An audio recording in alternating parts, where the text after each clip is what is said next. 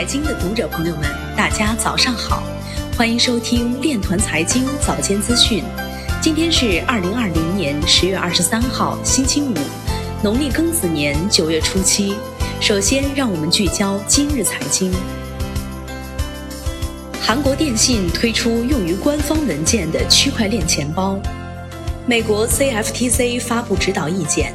加密货币衍生品经纪商应非常谨慎地持有客户资金。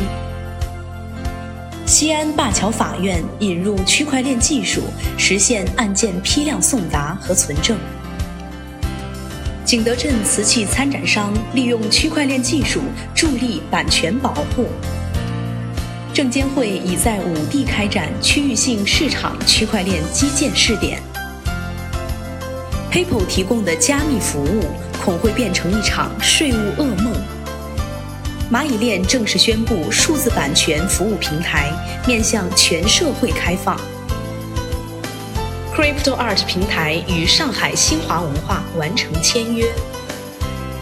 工信部辛国斌说，推动区块链与金融深度融合，提高企业融资便利性。中金首席经济学家说。当前阶段，数字货币对经济影响非常有限。今日财经就到这里，下面我们来聊一聊关于区块链的那些事儿。金色财经现场报道：时至习近平总书记区块链重要讲话一周年之际，二零二零年十月二十二号。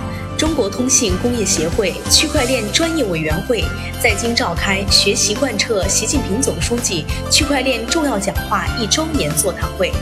科技部原副部长吴中泽在会上发表主旨演讲，表示，区块链和以往的技术相比，核心特点可归结为两点：第一点是自治，是真正意义上的分布式的网络，不需要任何所谓的中心节点。第二点是可信，区块链的共识机制保证了网络中的所有节点的信息是真实的、可靠的，并且是同步的，任何试图篡改信息的方法都不会得逞。区块链的自治是对目前互联网体系架构的一种挑战，而区块链的可信是对目前互联网乃至整个人类社会信息架构的一种挑战。以上就是今天链团财经早间资讯的全部内容，感谢您的关注与支持，祝您生活愉快，我们明天再见。